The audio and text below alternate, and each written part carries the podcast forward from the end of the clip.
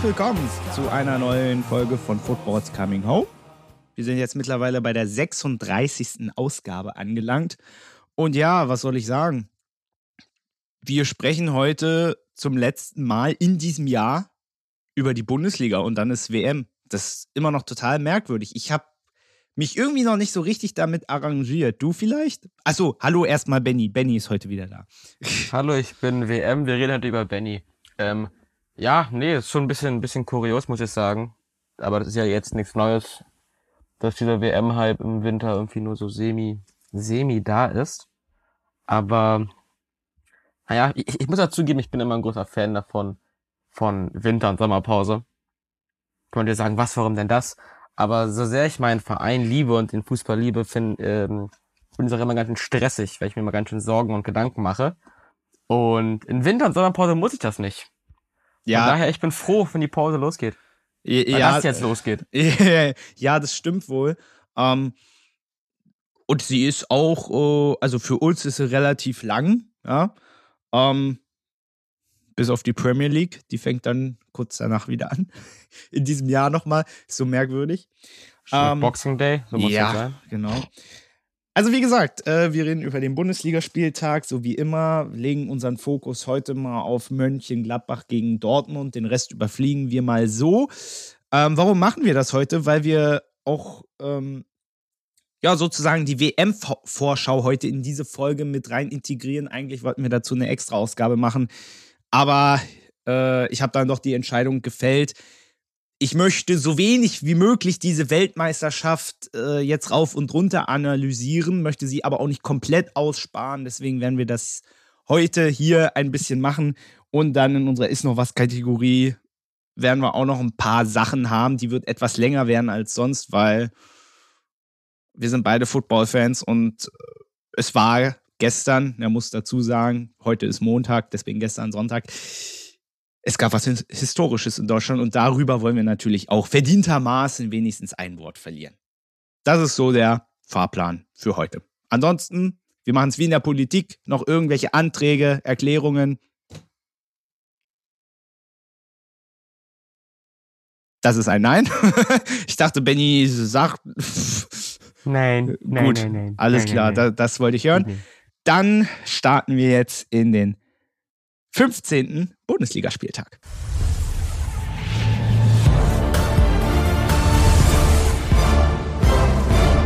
Der 15. Spieltag ging los mit einem Knaller. Der FC Bayern trifft auf Magdeburg. Nein. Ja. Genau. Also, äh, ich weiß nicht. Was äh, ich glaube, Benny ist so ein bisschen im Jahr verrutscht. Äh, bevor wir anfangen, vielleicht noch eine Sache. Ich bin heute nicht so gut bei Stimme. Äh, es hat mich letzte Woche mit Corona erwischt und ich habe noch so ein bisschen die Nachwehen. Deswegen, wenn ich heute ein bisschen gruselig ins Mikro huste, mir geht es gut. Aber es klingt trotzdem gruselig. So, aber wollen wir äh, starten und zwar direkt. Angsteinflößend. Bitte? Sehr angsteinflößend. klingt Ja, ja. Fall. Ja, weißt du, wie viele Leute mir schon gesagt haben, oh, bleib zu Hause, bleib zu Hause. Ich so, ja, was soll man denn machen? Ich meine, der Husten. Naja, egal. So, Freitagabendspiel. Borussia Mönchengladbach gegen die Borussia aus Dortmund. Ein knackiges 4 zu 2. War ein schönes Freitagabendspiel. Also vor allem die ersten 45 Minuten. Ja, also ich glaube, da konnte man sich nichts beschweren. Wir hatten schon Freitagabendspiele, die wesentlich weniger unterhaltsam waren. Ich denke mit fünf Hütten, fünf, kann ich zählen, doch fünf Hütten in Halbzeit 1 war man da gut bedient. Ähm, ja, fußballerisch, ich glaube, Dortmund war gar nicht so viel schlechter, als das Ergebnis eigentlich sagt. Ich glaube, Gladbach hatte auch ein bisschen Glück mit ihrer extrem hohen Effizienz. Was mir aber auffällt, ähm, sind die Gladbach-Trikots. Die Gladbach-Trikots waren ja so ein bisschen Sondertrikotartig mit einem regenbogenfarbenen Sponsor, regenbogen, Ah, regenbogenfarbenen ja. Bundesliga-Logo und so weiter. Ähm, prinzipiell finde ich die Idee schön, aber die Umsetzung finde ich richtig scheiße. Zumal es ist nicht das erste Sondertrikot von Gladbach dieses Jahr, die hatten auch schon eins. Ich weiß gar nicht, worum es da ging, was war dasselbe Trikot, auch nur mit einem anderen Sponsor. Und das normale dritte Trikot wird gerade für 50 Euro verkauft, das wieder für 100. Ich finde Sondertrikots wirklich cool. Ich bin ein großer, großer Fan von Sondertrikots. Und ich kaufe sie auch leider viel zu gerne. aber man, aber die Umsetzung, dann, dann macht's doch irgendwie schöner. Dann, dann hast du gesehen von Bochum, das Regenbogentrikot. Wow. Ja. Knaller. Ja, dann macht Gladbach da so einen Lappen hin. ja, gut, äh, Benny möchte heute über Trikots diskutieren, alles klar. Ich bin ein großer Trikot Wobei man ja auch, ja. Das, ja, ja, das sieht man auch im Hintergrund. Oh, warte, ich muss dir ganz kurz mein, neues, mein neues ähm, Trikot jetzt mal, mal zeigen. Oh, okay, da, da, da bin ich jetzt gespannt. Genau, also vom, ähm, vom glorreichen AS, ich brauch die Hose an, warte mal, da kann man es besser lesen. AS Avellino, so, AS Avellino, dritte Liga Italien. Wirkt erstmal unscheinbar, aber ihr seht's nicht, aber David sieht's gleich. Warte, wo ist er? Wo ist er denn? Warte, warte, warte. Da unten, siehst du ihn? Ist das, was, was soll denn das sein? das ist ein Wolf. Ach, das ist ein Wolf. Also, also googelt das gerne mal. Es sieht, aber es sieht cool aus eigentlich. Ah, da ist ich. der Wolf. da ist einfach unten, unten auf dem Trikot so an der Seite so ein Wolf drauf. Ist, aber ich finde, es hat was. Also. Und es war billig. Ja, danke, Benny. So äh, kommen wir vielleicht mal wieder zum Freitagabendspiel zurück. Ähm, also von den Trikots mal abgesehen. Wir, wir fangen mal mit den Gladbachern an. Also, wie gesagt, das waren ja wahnsinnige erste 45 Minuten. Ähm, ich finde aber auch, dieses Spiel zeigt so ein bisschen die Gladbacher Saison bisher. Also, dass du oft so Ergebnisse drin hattest, wo du so dachtest, wow, was ist das für ein starkes Team? Und dann hast du so Spiele wie gegen Bochum, gegen Frankfurt, gegen Werder Bremen, wo du zum Teil auch untergegangen bist. Ähm, ja, was, was ist das für eine Gladbacher Mannschaft? Ich glaube, wir haben zuletzt ja auch schon mal darüber gesprochen, als du gesagt hast, als wir gesagt haben, Daniel Farke soll nicht immer so kritisch gucken. Du erinnerst dich. Ähm, aber was, nochmal die Frage, was ist das jetzt so nach dem 15. Spieltag? Was ist das für ein Gladbacher Team und was kann man insbesondere für den Rest der Saison noch erwarten? Sie sind aktuell auf Platz 8. Ja, schwer. Also ich glaube, Europa ist drin, sollte drin sein, muss das Ziel sein. Aber da brauchen wir mal ein bisschen Konstanz. Ich meine, jetzt hast du, jetzt, hast du Wolfsburg vor dir, die ja super konstant sind. Sprich das genaue Gegenteil von Gladbach. Ja, schwer. Bei Gladbach sehe ich alles. Bei Gladbach sehe ich, kommen natürlich noch total retten und noch auf Rang 5, 4 am der Saison hüpfen könnten. Aber auch, dass es wieder so ein unteres Mittelfeld rumgepläke wird. Also Gladbach schwer, schwer. Ich glaube, wenn man nach 15 Spieltagen mit gefühlt, warte, wir können mal ganz nachschauen, sechs Siegen, vier Unentschieden und fünf Niederlagen dasteht, dann, ja, ist da irgendwie alles noch drin, würde ich sagen. Ja, eine absolute Überraschungsmannschaft in jeglicher Hinsicht. Ähm, Markus Thuram wurde ja jetzt auch noch für die französische Nationalmannschaft äh, nominiert. Vielleicht wird denn das auch nochmal motivieren für die Rückrunde. Und ähm, ansonsten vielleicht ein Wort noch zu Borussia Dortmund. Ähm, also die Abwehr ist ja nicht das erste Mal, aber insbesondere an diesem Abend die Defensive der Dortmunder, ja, eine Drehtür, kann man glaube ich sagen.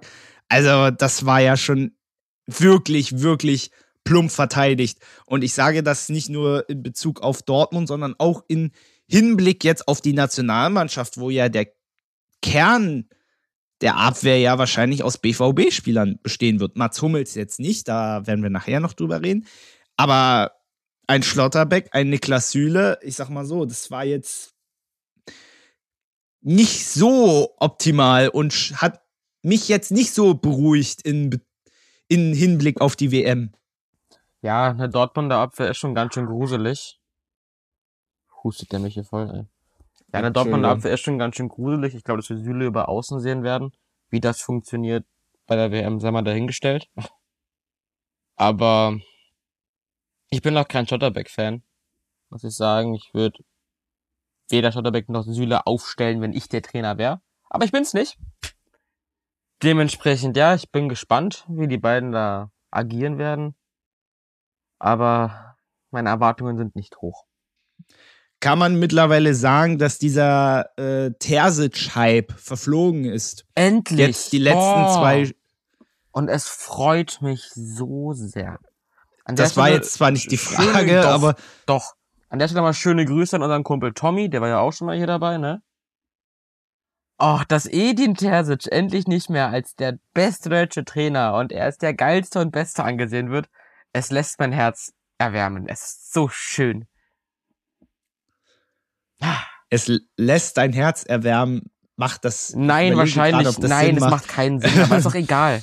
Entweder erwärmt es dein Herz oder es, lässt, lässt dein Herz, Herz höher, schlagen. höher schlagen. Oder so, ja, das geht. Ja, also ich, ich, also ja, ich bin jetzt kein BVB-Fan, aber in Bezug jetzt, also wie gesagt, auf die Nationalmannschaft, also da mache ich mir schon Sorgen. Ähm, aktuell BVB auf Platz 6. Und du musst dir mal mal vorstellen, jetzt aktuell schon sechs Niederlagen nach 15 Spieltagen. Ah, das ist einfach viel zu viel. Ja, definitiv. Und das recht, erst recht, was ja immer so ein Ding beim, beim BVB ist, ist ja nun mal die große Klappe.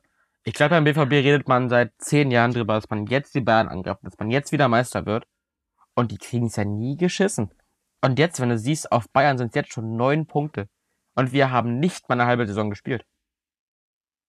Also, ja. Ich glaube auch, dass Terzic auf einem sehr, sehr heißen Stuhl sitzt, auch wenn es öffentlich nicht zugeben. Wird spannend. Das glaube ich ehrlicherweise nicht. Aber ich befürchte auch, ähm, dass oder ich glaube persönlich auch, dass man einfach äh, diesen Hype, ich habe dich ja vorhin gefragt, ob dieser Hype vorbei ist, dass der einfach niemanden gut tut. Weißt du, lass den einfach in Ruhe arbeiten. Und ähm, ich habe den Eindruck, und das predige ich mittlerweile auch schon zum 50.000 Mal in diesem Podcast, man sucht immer noch den nächsten Jürgen Klopp. So, und Edin Terzic ich glaube, mit dem kann was gehen, aber auch er ist nicht Jürgen Klopp. Und auch er wird nie Jürgen Klopp werden. und ich glaube, das ist bei vielen auch Verantwortlichen. Das aber ich finde Terzic einfach noch also nicht Terzic ist in meinen Augen auch viel zu sympathisch, um Klopp zu sein. Das kann gut sein, ja. ja, er ist ein, ja, ja, er ist, naja, er ist keiner, der so, der auch so, so rumschreit und so. Er ist einfach nicht so künstlich aufgespielt wie Klopp. Und das macht ihn wesentlich sympathischer, trotz des Wappens auf seiner Brust. ja, gut, aber vielleicht müsste er mal mehr so werden. Vielleicht müsste er mal ein paar Schauspielstunden nehmen, vielleicht wird das der Mann doch weiterhelfen. Aber. Naja, aber. Aber siehst ja, was aus Jürgen Klopp heute geworden ist. Auch wenn er aktuell bei Liverpool ein bisschen am struggeln ist. Aber trotzdem. Ähm, genau, wir gehen mal weiter und zwar fliegen wir mal durch den restlichen Spieltag. Es ging ja am Samstag los, beziehungsweise es gingen fünf Spiele um 15.30 Uhr gleichzeitig los, deswegen ist diese Anmoderation vollkommener Bullshit. Ähm, Leverkusen gegen Stuttgart, ein 2 zu 0 für die Werkself und ja, mein Xabi Alonso Herz hat an dieser Stelle ein bisschen aufgeatmet. Dass er endlich mal, dass sie ihm endlich mal einen Sieg geschenkt haben. Hm, endlich mal. Nächste wie die Woche davor war. Hm. Nein. Ja, Leverkusen scheint sich jetzt zu fangen. Ich meine, jetzt sind, das ist man immerhin schon auf Platz 12 vorgedrungen, drei Spiele in Folge gewonnen. Ähm, ja, kommt, glaube ich, gerade so noch zum richtigen Zeitpunkt da die Saison oder die Liga immer noch eng genug ist, um den Anschluss an Europa noch finden zu können in den restlichen Spielen. Ähm, ja, die Trainerentlassung war, wie man sieht, anscheinend bis jetzt der richtige Schritt. Und ich glaube, Leverkusen hat auch noch ein Wörtchen mitzusprechen, wenn es um Europa geht am Ende der Saison. Ja, müssen sie ja eigentlich. Wobei man jetzt auch wieder die umgekehrte Frage stellen kann, jetzt ist blöderweise WM-Pause, du bist gerade im Flow und jetzt kommt dieser Cut. Und du weißt ja auch nicht, wie viele Spieler gesund, also jetzt gehen wir mal davon aus, dass die allermeisten Spieler gesund von der WM wieder zurückkommen werden. aber so viele WM-Fahrer hat auch Leverkusen noch gar nicht. Ja, ja, gut. Wer hatten da zur WM? Hier in Cup, hier in Cup hier, glaube ich, zur WM und wer noch? Das ist eine gute, gute Frage. Also, also deswegen, da würde ich mir jetzt nicht die größten Sorgen machen, was Leverkusen angeht. Das stimmt wohl. Weil ich meine, einen, ja, ich überlege, Würz, ich überlege gerade. Äh, Jeremy Frimpong fährt zur WM, aber sonst, ich meine, Tschechien spielt nicht mit, Würz ist nicht dabei, Musa Diaby Finnland ist, auch soweit ich nicht. weiß, auch nicht dabei. Äh, oh Gott, ist der Iran dabei? Spielt Serdar Asmund mit? Ich glaube schon. Ja, ja, Iran ist mit dabei. Aber sonst, Wobei sie ja noch intensiv drüber diskutieren, ob das Ach, doch stimmt. politisch so korrekt. Aber das ist nochmal eine ganz andere Sache. Aber auf dem also Papier, deswegen, so viele Wärmfahrer Ja. hast du ja gar nicht. ja, ist auch die Frage, ob Asmun jetzt so in der Vergangenheit jetzt auch so der entscheidende Faktor war. Also, Für den Iran ja, für Leverkusen nein. ja, genau. Äh, vielleicht noch eine Sache zu Stuttgart. Was meinst du? Werden die im Winter einen neuen Trainer vorstellen? Oder geht es da mit Wimmer weiter? Schwer, schwer. Also ich war auch von der Was Trainer, würdest war, du machen? Ich, ich war von der Trainerentlassung nie ein Fan, muss ich sagen. Also ich fand Matarazzo war der richtige Mann für den Job. Und jetzt, ähm, ich weiß nicht. Ich finde es immer schwer, wenn du einen, einen Club externen Menschen in einen, in einen neuen Verein reinbringen musst. Und ich weiß nicht, ob du Stuttgart, so wie die jetzt aufgestellt sind, auch rein vom Personal, unbedingt viel, viel höher spielen können, als nur mal dieser 16. Platz. Ja, Ich Naja, denke, wir dachten- ich denke, es wird krasser, ja, Klassen, als krasser Abstiegskampf. Egal welcher Trainer, glaube ich. Also im Kader steckt nicht viel mehr drin in meinen Augen. Ja, ja, gut. Wir dachten am Anfang der Saison, das wird nicht so, das wird nicht wieder passieren, so wie es in der letzten Saison war, aber tja, äh, dieser Eindruck scheint sich da zu verfestigen.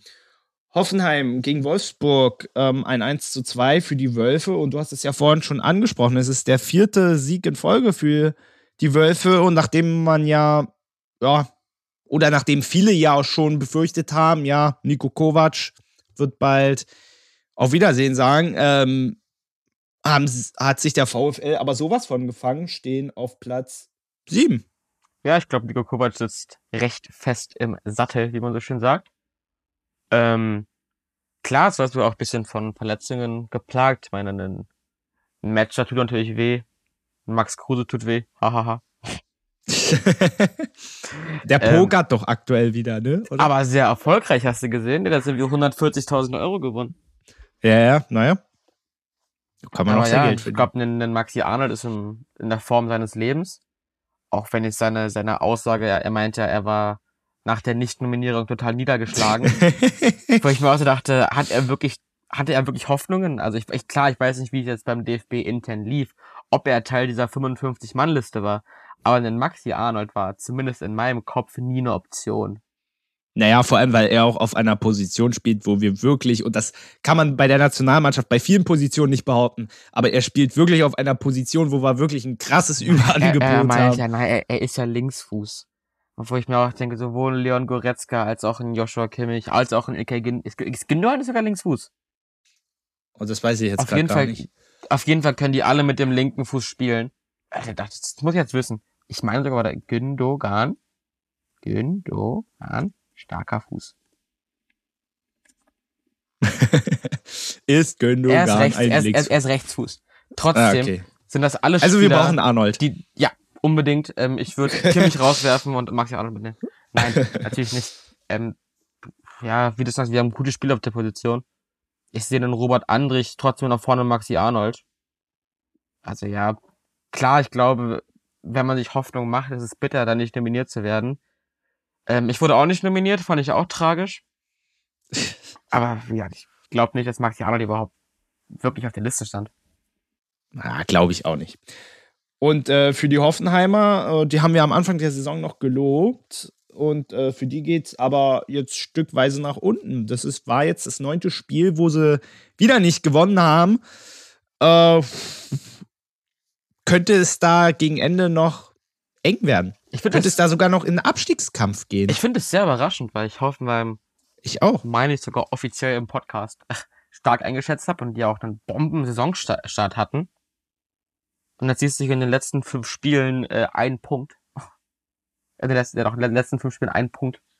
Das ist schon übel. Das ist schon übel. Ich, du hast halt auch leider Verletzungen, denn Grisha Prömel fehlt. Ja. Der ist nun mal der Stamm im Mittelfeld gewesen. Der, das merkt man, dass der fehlt.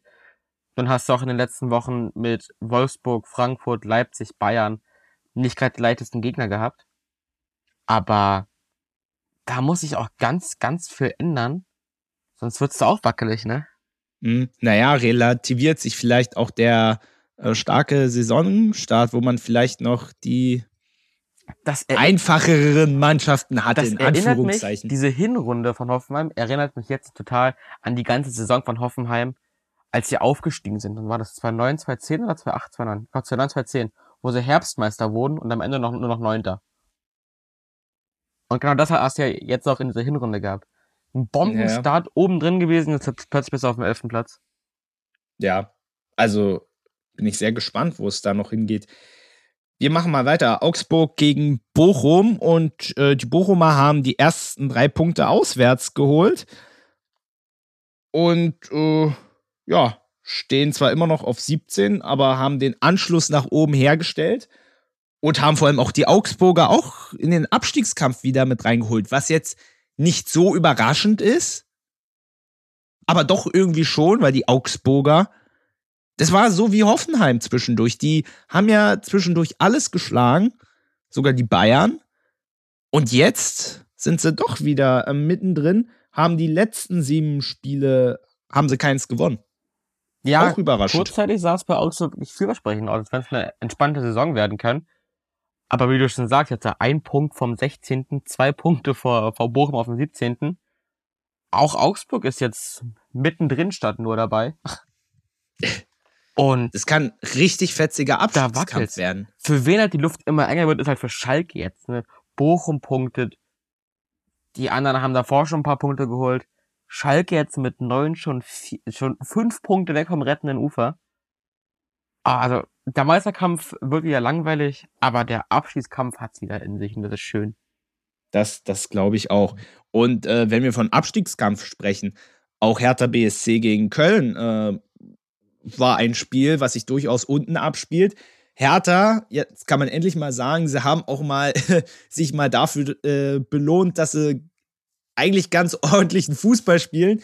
Und auch äh, dank Sages Adamian, der es aus einem Meter nicht schafft, den Ball über die Linie zu bringen. Ähm, aber holt die Hertha wichtige Punkte und auch Köln mit in den Abstiegskampf. Ja, für Hertha halt ein extremes Aufatmen, ne? Ohne diese, ohne diese drei Punkte wäre es jetzt der 17. Platz gewesen. Jetzt stehst du auf 15, gehst mit einem guten Gefühl in die Pause. Und es macht was mit der Mannschaft, glaube ich. Ich glaube, wenn du statt, wie gesagt, auf fünf, äh, auf 17 mit drei Punkten Rückstand jetzt auf 15 stehst, gehst du mit einer viel höheren Gelassenheit, mit einer viel größeren Ruhe in diese Winterpause rein und kommst auch mit einer besseren Laune wieder raus. Ja, Köln dahingegen, ähm, es wirkt ähnlich wie ihre letzte Europapokalsaison, wo sie auch Gruppe raus abgestiegen. Und auch dieses Jahr sieht's für Köln nicht gut aus, wenn er in der Gruppe ausgeschieden. Das wurde ja, glaube ich, hier schon besprochen, meine ich. Ja, also wie gesagt, das ist ja jetzt auch keine Vollkatastrophe. Nein, ist es jetzt, nicht. Aber Aber dass du nur noch drei Punkte auf den 16. Platz hast, ist diese Vollkatastrophe. Und wie du sagst, du punktest nicht. Du hast Punkte, du hast anfangs, bist du auch ordentlich reingestellt, aber jetzt du punktest nicht mehr. Du gewinnst nichts, du verlierst nur.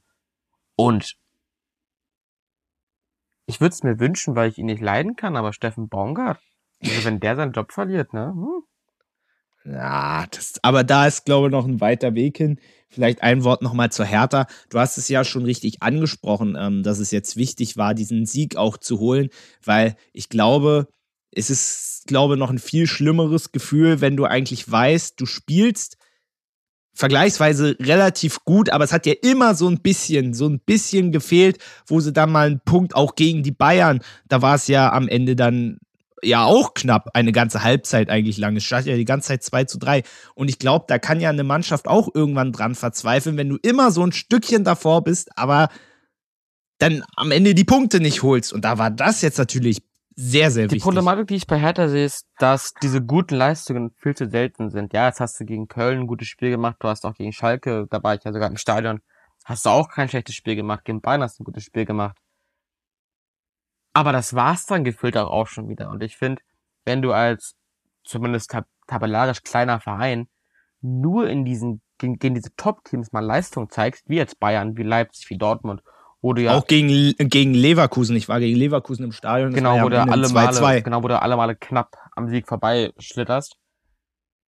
Du musst gegen die direkten Konkurrenten punkten, wie sie es ja jetzt gegen Schalke und ähm, Köln gemacht haben. Aber letzte Woche Stuttgart, da musst du punkten. Werder, Aufsteiger, da musst du punkten. Und das fehlt bei Hertha. Also, ich denke nicht, dass Hertha absteigen wird. Dafür haben die dann noch irgendwie doch immer das Quäntchen Glück und halt auch das fußballerische Können zu viel. Aber trotz des Sieges ist Hertha natürlich auch noch voll im Abstiegskampf. Ja, klar. Werder Bremen gegen RB Leipzig und äh, Leipzig hat sich extrem schwer getan, hat aber am Ende 1 zu 2 gewonnen. Und nachdem sie ja sehr schwer in die Saison gekommen sind, haben sie sich ja voll oben etabliert auf Rang 3 aktuell. Ja, leider. Eklig. Ja, auch da hat die Trainerlassung ja leider funktioniert. Ich weiß, gar nicht, was ich sagen soll. Ich bin so froh, dass RB mal richtig scheiße spielt. Dass, wieder, dass die wieder da oben stehen, nervt mich extrem. Aber es wundert mich irgendwie es wundert, auch nicht. Es wundert mich nicht, weil schlechten Menschen geht's ja irgendwie immer gut. In dem Fall auch bei Fußballmannschaften. Aber ja, die, die spielen ja leider guten Fußball. Die haben auch echt tolle Spieler im, im, im, im Verein. Ein Kunku, der jetzt auch bis auf jetzt letzte oder diese Woche trifft, was er will und wo er will. Ist ja immer ein Top-Fußballer. Ja, absolut. Aber trotzdem vielleicht noch mal, wenn du nicht über RWE reden willst, dann trotzdem vielleicht mal ein positives Wort trotzdem zu Werder Bremen. Stehen auf Rang 9. Ja, ich aktuell glaube, safes Ding. Ich glaube, besser als alle erwartet haben. Werder ja. macht das ganz ruhig, ganz entspannt. Hat Phil Cook einen WM-Fahrer, was vor der WM, ach, vor der WM, vor der Saison wahrscheinlich auch nicht so viele erwartet haben. Ähm, bei Werder macht das super jetzt. Natürlich da nicht zu punkten ist bitter, ist schade. Wird jetzt niemanden so krass ärgern, weil es ja immer noch RB Leipzig ist. Aber Werder macht genau das richtig, was Schalke nicht tut. Ja, und das ist eine super Überleitung zum Abendspiel. Die Bayern haben auf Schalke gewonnen. Das ist jetzt keine riesige Überraschung. Ähm, ja, kann man sagen, Schalke hat es im Rahmen gehalten oder die Bayern hat, waren gnädig. Ist wahrscheinlich so ein bisschen, ja, es trifft wahrscheinlich so ein bisschen beides zu. zu. Ähm, es war ja, es war ja erwartbar irgendwo so ein bisschen und ähm, aber ein 2 zu 0 ist, ist es trotzdem eine Niederlage, es sind trotzdem keine Punkte. Auch wenn es am Ende erwartbar war. Ich finde, das ist eine Leistung bei ähm, wie man stolz sein kann auf Schalke, weil es war fußballerisch tatsächlich gar nicht so schlecht. Und wenn ein Marius Bülter ein bisschen früher abschließt und den Winkel nicht so extrem spitz macht, kann Schalke auch plötzlich mal 1 zu 0 führen. Also ich finde dieses 2-0 natürlich hoch verdient für die Bayern. Aber Schalke war nicht schlecht. Und wenn man jetzt nicht dieses Härte-Syndrom entwickelt und nur gegen die Bayern gut spielt, sondern das wirklich mal halten kann über ein paar Spiele, dann ist Schalke auch noch nicht tot. Die Saison ist noch lang. Ja, aber genau da sehe ich das riesige Problem. Weil natürlich, du kannst gegen die Bayern auch gnadenlos untergehen. Aber rein theoretisch hast du gegen, hat kein Team gegen die Bayern irgendwas zu verlieren. Sie können eigentlich nur gewinnen. Wenn sie nicht verlieren, gut, die Punkte sind nicht, sind in der Regel nicht eingeplant. Und wenn du doch Punkt holst, dann bist du der absolute Hero. Und das ist ja, ein riesiges Problem, was ich so ein bisschen habe, dass diese Teams es am Ende nicht schaffen, das, was sie womöglich manchmal auch gegen Bayern schaffen, mit einer richtig guten Leistung. Wie gesagt, das sind ja auch nur Menschen und Bayern spielt auch mal schlecht. Dass, dass sie das dann eben nicht auf diese richtig entscheidenden Partien übertragen können. Weil am Ende musst du auch immer dazu sagen, den Klassenerhalt wirst du nur erreichen, indem du Spiele gegen Bochum, gegen Stuttgart, gegen Hertha, gegen Augsburg, indem du da punktest. Und nicht, wenn du gegen die Bayern spielst. Ja, ja, das sind nicht die Punkte, das sind die Spiele, wo du Punkte holen musst, genau richtig. Ähm, was ich aber noch, noch lobend erwähnen will, ist der in meinen Augen aktuell beste deutsche Spieler, Jamal Musiala. Oh, der Junge ist eine Augenweide beim, Z ach, ich liebe ihn. Lothar Matthäus hätte ihn ja am liebsten ihn. gleich geheiratet. Oh, ich würde vor dem Jungen auf die Knie gehen und alles für ihn tun. Also Jamal Musiala ist so ein geiler Fußballer. Auch sein Tor, was er abseits war. Weil wie er da durch die... Oh, ich könnte aufhören zu schwärmen. Mir wird ja schon ganz anders gerade. Also Musiala, Ja. da hat, hat ja auch Neuer Mhm. gesagt, Musiala ist kein Talent mehr, Musiala ist ein Diamant und der wird ein Schlüsselspieler bei der WM sein. Ähm, wir werden noch mal, da werde ich auch noch mal ein Wort zu Musiala verlieren, weil ich habe genau die Sorge, dass die WM ihn, ihm eher schaden wird. Aber ich werde äh, nachher erklären, wie ich das meine. Ansonsten schließe ich mich den Lobeshymnen natürlich an. Ähm, ich habe nur im Hintergrund auch immer diesen Gedanken, oh, hoffentlich behält er sich einfach diese Unbekümmertheit und er Ach, da mache ich mir bei ihm er soll einfach Sorgen. Fuß, Da mach er soll ihm einfach, er soll einfach Fuß. Na, das haben schon, das haben schon die ein oder anderen gedacht. Nicht, dass ich, dass ich ihm persönlich jetzt zutraue, dass er jetzt, äh, dass er jetzt denkt, er ist der absolute Überflieger. aber er oder so. ist das, es, das ist ja das ich ihm. Er ist es. Ja, ja. Aber er ist, er ist nicht so ein, so ein, so ein arrogantes Schwein à la Marco Reus. Der wird am Boden bleiben, das sage ich dir. Nein, darum geht's gar nicht. Ich glaube, dass er am Boden bleiben wird, aber ich hoffe, dass er, gerade wenn es dann doch mal nicht so gut läuft oder so, ich hoffe einfach, dass er so geerdet bleibt, einfach weiter sein Ding durchzieht, dass er sich diesen jugendlichen Wahnsinn einfach beibehält und dass er einfach Spaß beim Fußballspielen hat. Du siehst ja bei ihm wirklich den Spaß am Fußballspielen. Und das würde ich mir wünschen, dass er das sich einfach, dass er sich das beibehält. Amen. Dann gehen wir zum Sonntagsspiel. Äh, Rhein-Main-Derby. Mainz gegen Frankfurt und am Ende steht ein 1 zu 1. Ähm, hätte man nur mal die erste Halbzeit sich angeschaut, hätte man sagen können, am Ende, wow, also das Ergebnis war, war für die Frankfurter sehr glücklich, ähm, aber die SGE dann ist dann in der zweiten Hälfte deutlich besser geworden. Insofern denke ich mal ein gerechtes Ergebnis. Ja, unterschreibe ich so. Ich glaube, also Kolomoani ist vielleicht der Transfer des Sommers. Der Mann ist ja unglaublich. Ja, Der an Scorepunkten auch schon auf, äh, aufs Tableau bringt, ist ja krank. Und auch Frankfurt jetzt nur mit 27 Punkten auf dem vierten Platz habe ich wesentlich schlechter eingeschätzt vor der Saison. Dazu in der Champions League Zweiter Champions geworden. League, äh, weiter, genau. Ja, ich glaube, Frankfurt kann auch noch, oder hat auf jeden Fall ein Anrecht auf den vierten Platz. Ja, ja, definitiv. Und dann zum Abschluss Das noch war's, danke. Äh, äh, Frei Freiburg gegen Union Berlin, ein äh, äh, 4 zu 1 und ähm, ja, äh, es war das zweite Auswärtsspiel in Folge, wo es äh, ja doch ziemlich auf die Nuss gegeben hat. Ähm, es sollte man jetzt nicht zu hoch hängen, Ich, ich, aber kann ich, ich muss passieren. auch sagen, ich bin an sich ein großer Fan von Dennis Eitekin. Außer Ich wusste, dass außer das kommt. Ich wusste, Union dass kommt. das kommt. Ich weiß nicht, wie das geht, aber wenn er Union pfeift, dann wird er plötzlich zu Dr. Martin Thomsen. Ich weiß nicht, was, was also, ey, da bekomme ich Krampfanfälle im ganzen Leib, wenn ich ihn auf dem Spielbericht sehe. Also, wir können ja mal reingehen. Der Elfmeter, der in der zweiten Minute passiert ist und der wieder ausgeführt wird. Lächerlich. Das ist eine natürliche Handbewegung. Trimmel ist im Vollsprint. Der Ball streichelt den Daumen. Der Freiburger kommt zum Abschluss. Es gibt keine Richtungsänderung, nichts. Nie im Leben einen Elfmeter. Also, da lege ich mich fest, nein, niemals.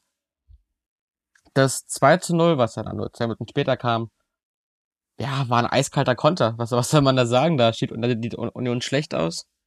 Spielt Segu in den Fehlpass und dann spielen sie es gut zu Ende. Dann, dann, dann die 20. Minute. Der nächste Elfmeter. Und das nächste Mal, wo ich austicken hätte können. Also, wenn wir für sowas Elfmeter und Rot geben, können wir zum Ballett gehen. Dann brauchen wir kein Fußball mehr spielen, ganz ehrlich. Naja, also ähm, ich muss dazu sagen, zu der ersten Szene, die habe ich leider nicht mehr vor Augen, aber ich wusste ziemlich genau, dass du diese Szene ansprechen wirst, deswegen habe ich sie mir besonders gemerkt. Ähm, ich verstehe deinen Gedankengang, weil ich dachte mir im ersten Moment auch so, ähm, naja, er ist ja, also er war ja nicht der letzte Wenn Mann. pfeifst, wenn du es pfeifst, musst du regeltechnisch rot geben. Ja, Mein ja, Problem eben. ist, dass du es pfeifst. Aber ein Foul war es, fand ich schon. Ja, keine Ich Ahnung. hatte Es eher ein Problem normaler damit- Zweikampf und dann da rot zu geben. Er, er muss rot geben, das so ist die Regelauslegung. Ob die Sinn macht, sei mal Und dahingestellt. damit habe ich ein Problem. Ja, ja. ob die Regel so, wie sie jetzt ist, Sinn macht, sei mal dahingestellt. Aber in meinen Augen ist das nicht mal ein Elfmeter würdiges Foul und rot, ja, Al- wie gesagt, durch die Regel dann ja, aber naja. Also ich finde, ein Foul ist es schon, aber ja, da, man muss bei der Regel nochmal ansetzen, weil also dafür rot zu geben, das finde ich dann Zumal too much. Find, das ist zwar kein Fehler dann, aber trotzdem. Du, du, musst mal überlegen, wenn er, wenn er von hinten reingrätscht und, und ihn dann seitlich wegtrifft, heißt es Kampf um Ball, gelbe Karte. Aber wenn die so quasi in einem Zweikampf ineinander laufen, ist es kein Kampf um Ball, rote Karte. Das ist Quatsch, das ist einfach Quatsch. Naja, es ist, naja, in dem Zug ist es dann, weil er eine klare Torchance verhindert. Äh, ja, es ist, es ist, Aber wie gesagt, mein, mein, Problem ist, wie gesagt, die laufen ineinander, oder ineinander bei einem Zweikampf. Ja, aber geht nicht um Ball ist rot. Aber eine Grätsche, wo ich vielleicht einen halben Zentimeter näher am Ball bin, ist ein Kampf um den Ball. Also allein, allein dieser Aussage Kampf um den Ball. Ist nicht jede Aktion Kampf um den Ball? Nö. Na, doch, prinzipiell schon. Ich, ich, Dein Ziel ist es immer, ich, den Ball ich, zu holen. Nö, weißt du, ich, nö, ich holze immer einfach so einen Spieler um. Also. mach ich, mach ja, ich immer an der Aus Langeweile, aus Langeweile. Sag ich einfach, ah, komm, also das ist einfach einmal weg. schon wieder so, ein, so eine Regel, wo ich mir denke, warum, warum? Ja, und dann, dann, dann verschießt du Union in Elfmeter, das ist natürlich eine bittere Pille. Allgemein, nach 20 Minuten liegst 3-0 hinten, bist ein Mann weniger, hast einen Elber verschossen. Spiel war durch, Spiel ist durch. Ähm, ja, ist klar. bitter, ist bitter, weil Union an sich eine geile Hinrunde gespielt hat. Jetzt aber innerhalb von drei Wochen von Tabellenführer auf fünften Platz gerutscht ist. Ähm, ja, wäre schön gewesen, hätte man so ein bisschen Momentum in die Winterpause mitgenommen. Ja, ich, ich, ich habe mich ehrlicherweise auch so ein bisschen gewundert, weil ich so ja auch die äh, letzten Wochen ja quasi, das habe ich auch im Podcast immer gesagt, ähm, immer so ein bisschen drauf gewartet habe, dass Union nicht einbrechen wird, aber sozusagen ne, langsam auch dem äh, aufgrund des Einsatzes international dem auch langsam Tribut zollen wird und dass es sich irgendwann ein bisschen einpendeln wird. So, das kam aber nicht. Es kam einfach nicht, was ja auch beeindruckend war. Und jetzt so die letzten zwei Wochen dann auf einmal in drei Spielen auf einmal keins mehr gewonnen. Ich will jetzt da keine Krise andichten, das ist ja absoluter Bullshit. Das ist, ja ist halt, ist halt, ich muss halt sagen, gegen Augsburg zum Beispiel hattest du Pech. Gegen Freiburg hattest du zwei Elfer und eine Rote kann man auch wieder vom Pech reden, wenn man will. Es ist halt klar, die Saison ist lang, viele Spiele. Ähm, und auch im fünften Platz überragend. Man muss aber sagen, dass Union extrem overperformed hat. Union hat weder einen Kader noch der einfach gar nicht die Qualität wie die Tabellenspitze prinzipiell. Ähm, was mich an dieser ganzen Sache nur nervt, ist, wir wünschen uns alle seit Jahren einen spannenden Meisterkampf und jetzt war es ja mit Union an der Spitze wenigstens mal ein paar Wochen lang spannend.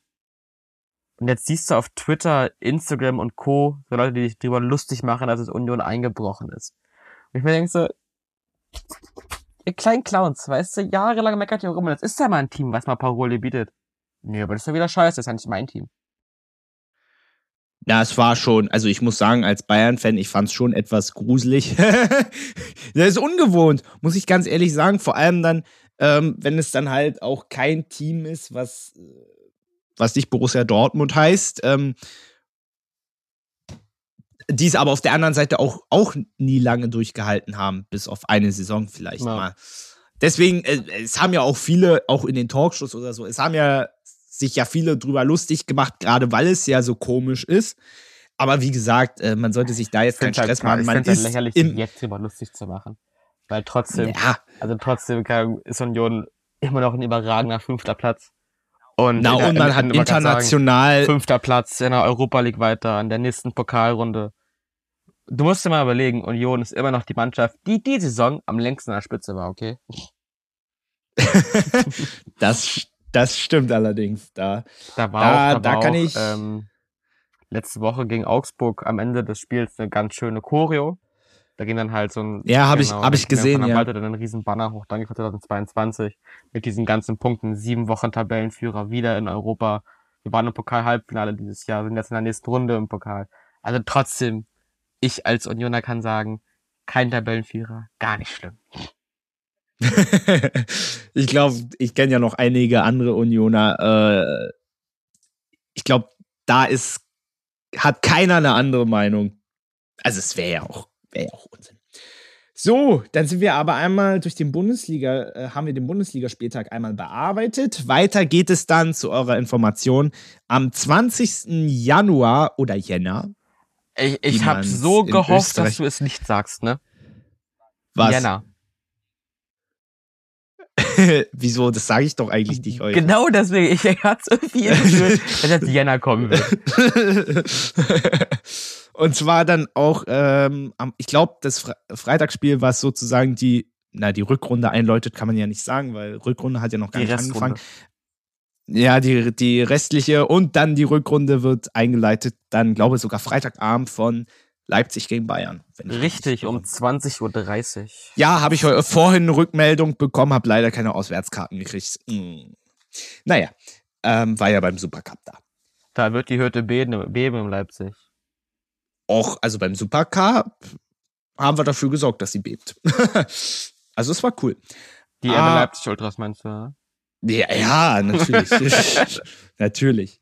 So, wir schließen die Bundesliga ich glaube, ich würde auch mal sagen, für dieses Jahr sogar ab, wenn ich mich nicht irre. Ich überlege mal. Nee, Hinrundenanalyse machen wir dieses Jahr, glaube ich, noch nicht. Schauen wir mal.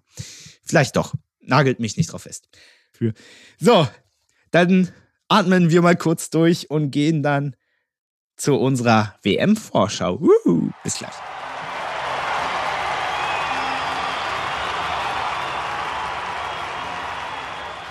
Dann kommen wir jetzt zu unserer kleinen WM-Vorschau und äh, wir beginnen da natürlich mit der intensiven Analyse des deutschen Kaders.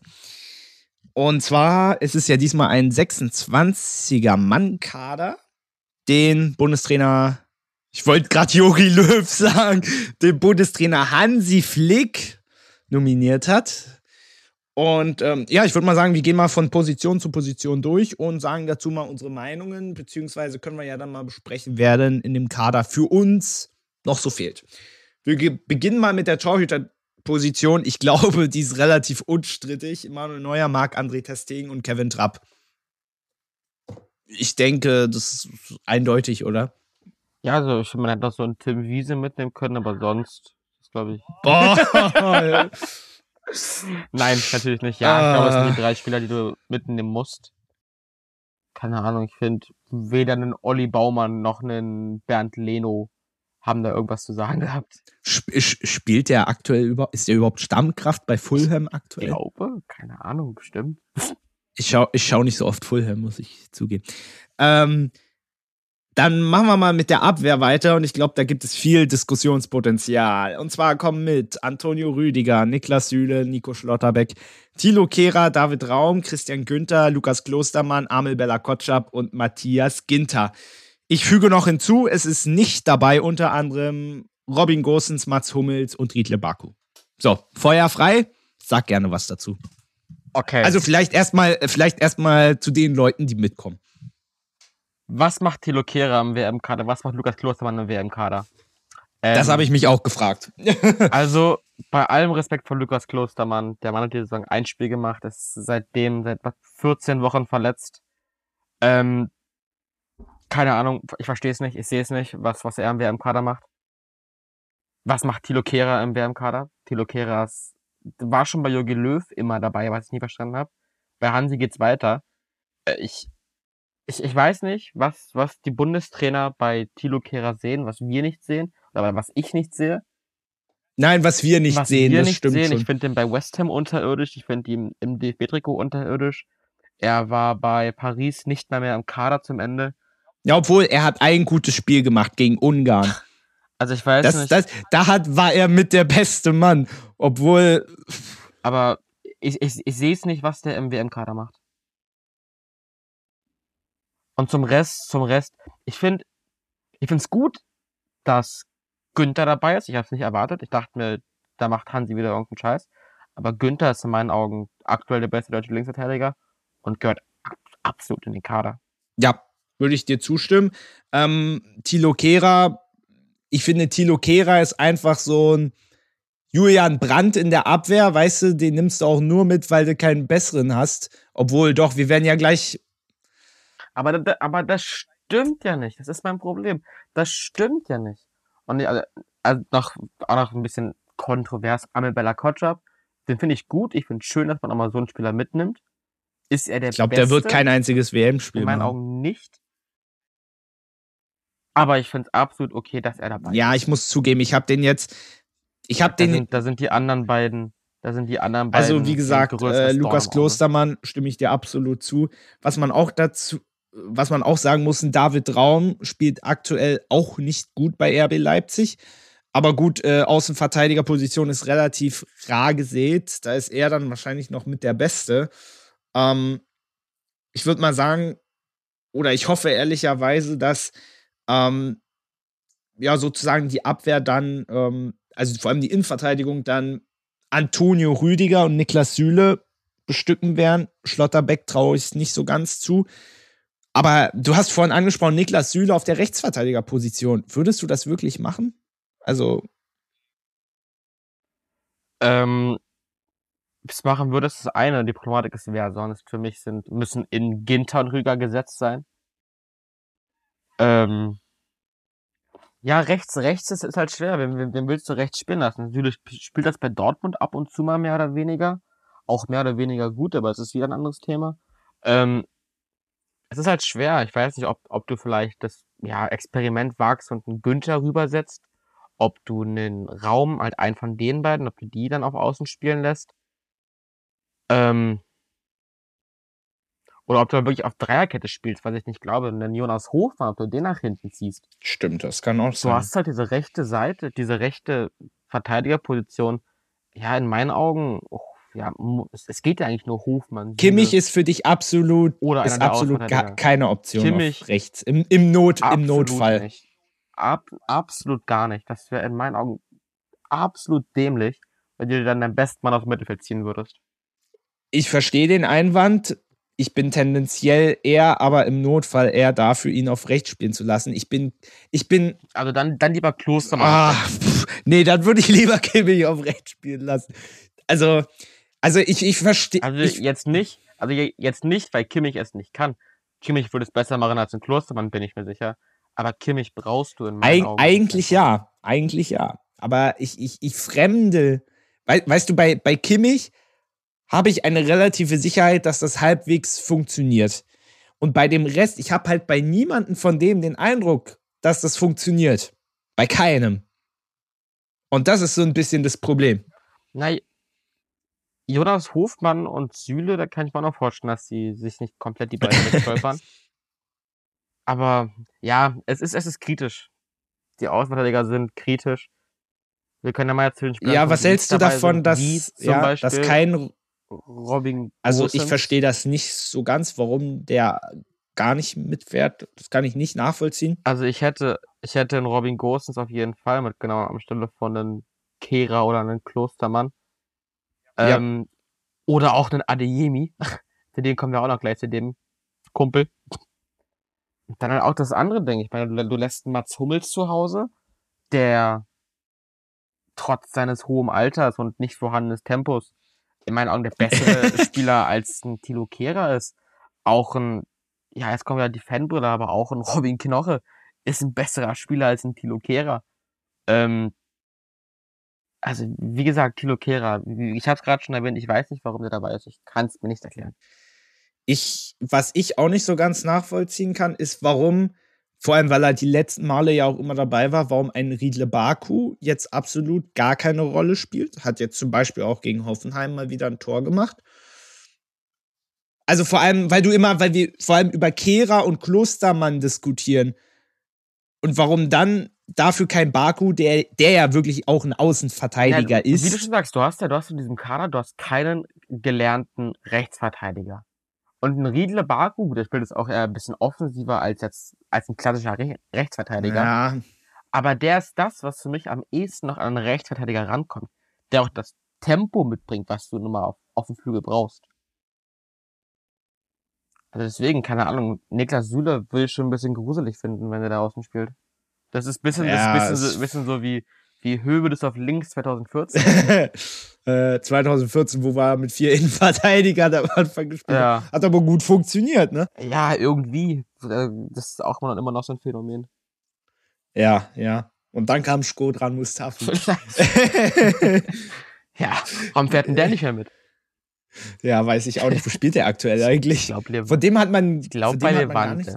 Einer spielt bei Levante in der zweiten spanischen Liga. Oh, war ja. Na gut, gehen wir mal weiter ins Mittelfeld. Was mich ja besonders stört, ist immer, dass ja bei der Nominierung gar keine Abgrenzung mehr Oh, zwischen Mittelfeld und Stürmer, das ist so dumm. Ja, ja. ich habe es jetzt einfach unterteilt und habe jetzt ins Mittelfeld einfach mal reingeschoben. Leon Goretzka, Joshua Kimmich, Ilkay Gündogan, Jonas Hofmann, Serge Gnabry, Jamal Musiala, Thomas Müller, Leroy Sané, Kai Havertz, Karim Adeyemi, Julian Brandt und unser Held von Rio. Oh, Entschuldigung, den muss ich jetzt bringen, Mario Götze. Gut, Adeyemi würde ich vielleicht auch absolut als Stürmer sehen. Aber da, und auch ein man in meinen Augen Sturm stellen.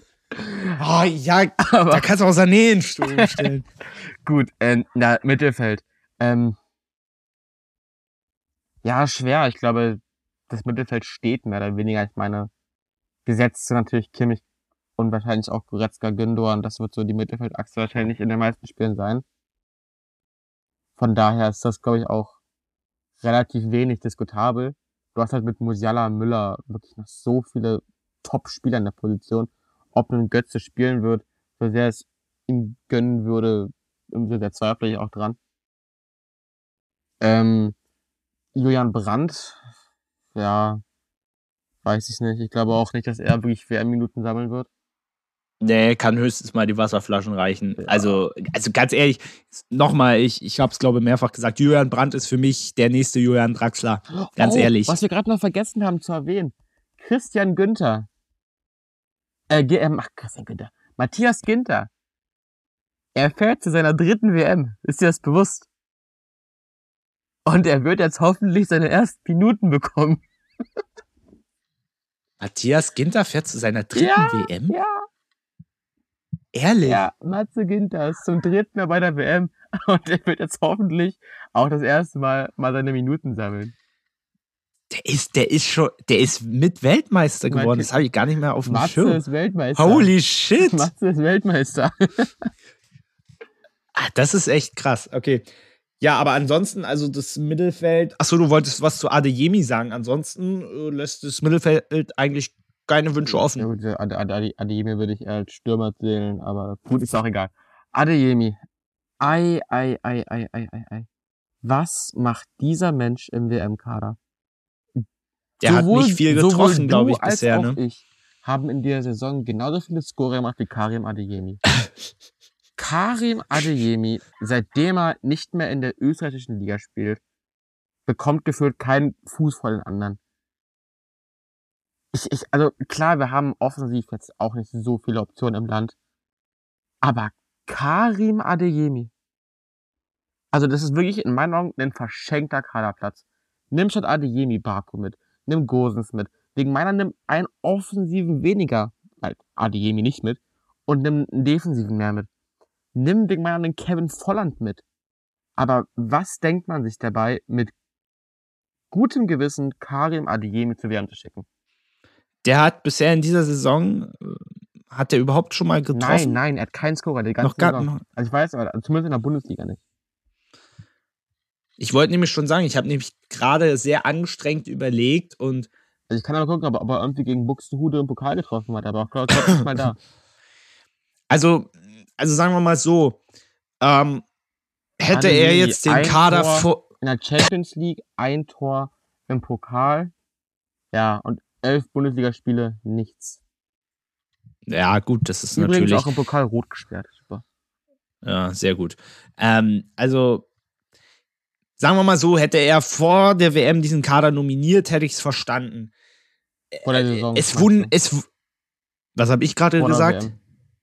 Äh, ja, vor der Saison. Macht Sinn. Ähm, es überrascht mich nicht, dass er ihn mitnimmt, aber ganz ehrlich, und du hast die Zahlen ja auch gerade vorgelesen, sportlich Es ist schwer zu vertreten. Ist das jetzt- gesagt, also, wie Ja, erwähnt, also- wir haben ja nun mal nicht allzu viele Offensivoptionen im Land. Aber einen Karim Adeyemi kann es in meinen Augen nicht sein, wenn du einen Kevin Volland hast, der Was hältst ja auch Mhm. immerhin halbwegs Fußball spielen kann. Ja, was hältst du von Mario Götze, dass der jetzt wieder mit dabei ist? Das hingegen finde ich sportlich gesehen richtig. Das hat mich sehr überrascht. Ich habe überhaupt nicht erwartet. Aber rein von der Leistung, glaube ich, ist absolut vertretbar. Der spielt eine gute Saison. Ähm, ja, aber Spiel mit einmal dahingestellt. Und bei Götze ist halt das Ding klar. Die Scorer sind nur so semi da bis jetzt. Aber ich finde, du merkst, dass Götze eine extreme Ruhe ins Frankfurter Spiel bringt. Und ich glaube, dass die dem DFB helfen kann und auch immer, dass seine Erfahrungen den jungen Spielern helfen kann. Und ich sag's dir ganz ehrlich, also sollten wir ins Finale kommen, will ich, dass er eingewechselt wird. ja, das ist dann Pflicht, ist auch gar keine Frage. Gut, und dann haben wir noch unseren glorreichen Sturm, den ich jetzt einfach mal so auserkoren habe. Yus Yusufa Mokoko und ich hab's dir gesagt, Niklas Füllkrug. ja, gut, dadurch, dass der Timo Werner verletzt ist, was man nochmal erwähnen muss, sind die Optionen, wie schon Aber, mehrmals erwähnt, sehr, sehr dünn. Also, wobei ich, wenn ich da mal kurz einhaken darf, also ist es natürlich sehr schade, dass Timo Werner verletzt ist, ja. Aber ganz ehrlich, ich verstehe nicht diese Heulerei in der Nation. Oh, ohne Timo Werner. Wie oft hat er in dieser Saison getroffen? Das sage ich ja gar und wie nicht. Aber oft Timo hat er- Werner wäre ja gesetzt Ich gewesen in dem Kader. Ja, aber ganz ehrlich, weil alle sagen, ich finde, es ist sportlich gesehen kein riesiger Verlust. Naja, Timo Werner bringt halt was, also theoretisch bringt halt Werner theoretisch, Ja, theoretisch. Das ist das Problem. da ist ja, das, ist, das sieht man ja auch bei seiner Leistung und so weiter. Aber Timo Werner ist halt nun mal mit mittlerweile schon 55 Länderspielen, was? Ähm, auch ein Spieler, der schon ein bisschen was auf der Uhr hat und auch ein bisschen was erreicht hat. Und der wahrscheinlich rein auf dem Papier unser bessere deutscher Stürmer Nummer ist. Ähm, Das ist aber jetzt auch nicht schwer. Also, Nein, natürlich nicht, natürlich nicht. Die Konkurrenz ist nicht groß mit Dennis Undaff und Kevin Volland. Aber ähm, ja, unsere Stürmer. Ähm, ich finde es schön, dass Mokoko mitkommt. Ich hätte es nicht erwartet, aber auch das ist rein sportlich gesehen die richtige Entscheidung. Genauso wie ähm, Füllkrug, ja, quasi Pflicht ist. Ähm, ich hätte Mokoko ganz ehrlich, auch wenn ich es sportlich nachvollziehen kann, aber ich hätte den nicht nominiert. aber Ich glaube, das tut. Das ist eine gute Frage. Ich finde, das Ding mit, mit Mokoko, was ich ja noch an ihm so beeindruckend finde, ist ja seine Athletik. Der Junge ist ja mit 1,79 auch kein Riese, trotzdem körperlich total stark und trotzdem super schnell. Ich glaube, Mokoko, wenn du den spät einwechselst oder auch, wir gehen jetzt mal davon aus, Füllkrug startet. Halbzeit 0-0, passiert nichts. Und dann würdest du mit einem Mokoko einen komplett neuen Spieler bringen können, einen ganz anderen Spielertypen auch. Ich finde, Mokoko brauchst du in diesem WM-Kader und das ist die absolut richtige Nominierung. Nochmal, ich will ja nicht in Abrede stellen, dass diese Nominierung auch sportlich gesehen nicht absolut Sinn macht. Ich glaube, vielleicht, ich, ich hoffe sehr, dass ich mich irre, aber ich glaube, gerade in Anbetracht dessen, dass er auch noch nie bei der A-Nationalmannschaft mit bei war, ich glaube, das kommt für ihn viel zu früh. Ist meine Meinung. Ich finde, ist, man kann darüber diskutieren, auch äh, was es für andere Optionen gäbe. Diese Problematik sehe ich auch absolut. Stimme ich dir auch sowas von zu. Aber ich hätte es aufgrund, ich weiß, es ist ein, vielleicht ein schwaches Argument, aber ich hätte aufgrund seines Alters und dass er natürlich trotzdem, es ist seine erste Saison, wo er richtig durchstartet beim BVB, hätte ich ihn jetzt zu dieser WM noch nicht mitgenommen. ich finde und ich glaube, als Nationaltrainer zieht dieses zu früh Argument nicht. Du musst bei einer WM oder allgemein beim großen Turnier den besten Kader auf den Platz stellen. Und er gehört nun mal zu diesem besten Kader. Und Koko in meinen Augen richtig, Füllkrug auch richtig. Was die beiden reißen werden, sei mal dahingestellt. Mich würde nicht wundern, wenn den, ähm, den Kai Havertz die Spitze sein wird. ja, Ich hoffe, dass es nicht Müller ist. nicht, weil ich Müller nicht mag. Aber ich glaube, wir haben oft genug gesehen, dass Müller kein Stürmer ist. Nein, das, das wäre auch äh, Verschwendung. Da bitte ich drum, dass bitte. Äh, dann, dann, lass, dann lass Lücke für Deutschland spielen. Und Ich weiß nicht, stell, stell einen Gnabry vorne rein, stell einen Havertz vorne rein. Mancher fucking Mario Götze vorne rein. oh nein, das fand ich 2014 auch immer, wenn sie wenn Yogi versuch, äh, versucht hat, ihn als falsche Neuen aufzustellen. Da, da bin ich ja immer aufs weißt Dach du, gesprungen. Weißt du, wovor ich Angst habe, was ich Hansi aber zutraue? Was Dass denn? er irgendwie irgendeinen Schluck zu viel getrunken hat und Musiala als Stürmer spielen lassen will. Nein, nein, das nein. Also, also, also dann soll er lieber Müller in Sturm stellen. also, nein, nein, wirklich. Also, da, nein, bitte nicht, bitte nicht. Lass Lücke spielen. Stell Mokoko vorne rein. Aber bitte stell nicht. Nein, nein, nein, nein. Um Gottes Willen.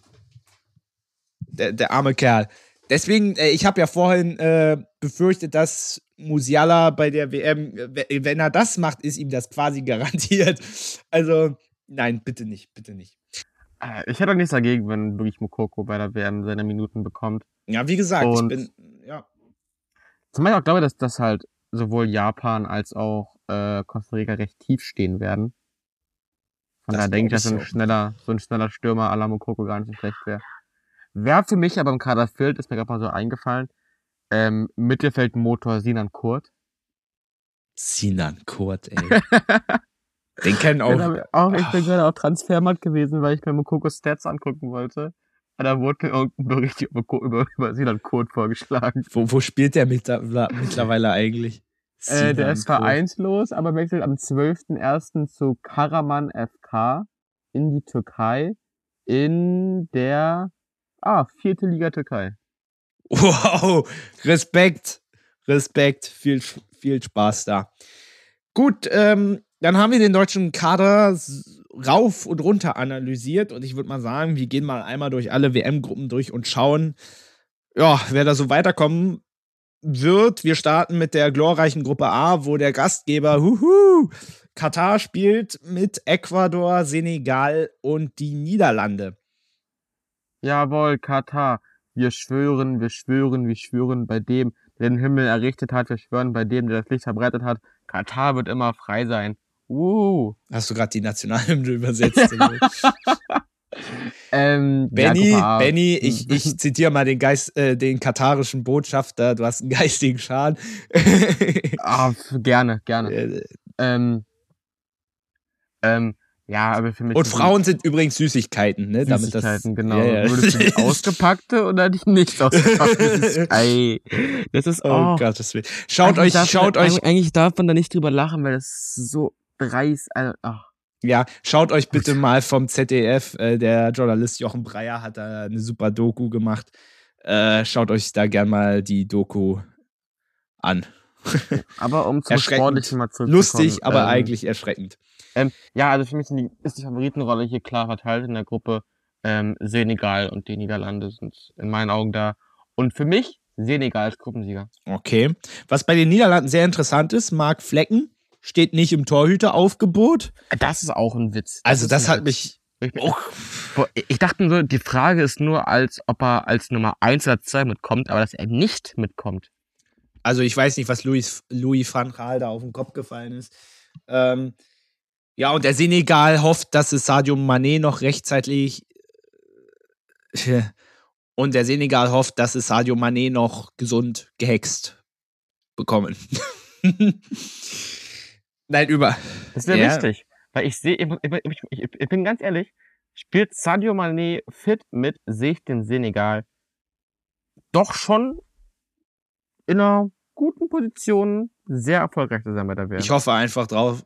Ja, ich hoffe einfach schon deshalb auf den Senegal, um damit Katar gleich mal in der Gruppenphase auf Wiedersehen sagt.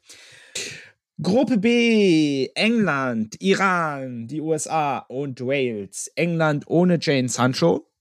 Hat sich Ryanair schon drüber lustig gemacht. Ähm, was können wir von dieser Gruppe erwarten? Ich denke, England klarer Favorit. Äh, wie würdest du dahinter einsortieren? Ich würde die USA sagen. Ja, ich auch.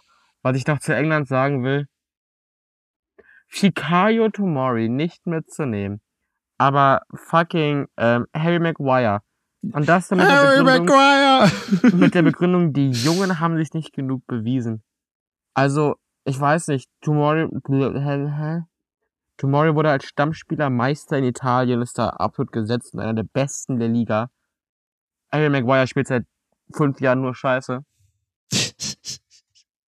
Auch von, von, von, von, ähm, Dings, Crystal Palace. Ich weiß nicht, wie man ihn ausspricht. Jui Guehi, ne? Weißt du, was ich meine? Nee, weiß ich jetzt gerade gar nicht. G-U-E-H-I. Ich weiß nicht, wie man ihn ausspricht. Also, äh, es, K- Smalling, jeden, jeder, aber doch nicht, aber doch nicht Maguire.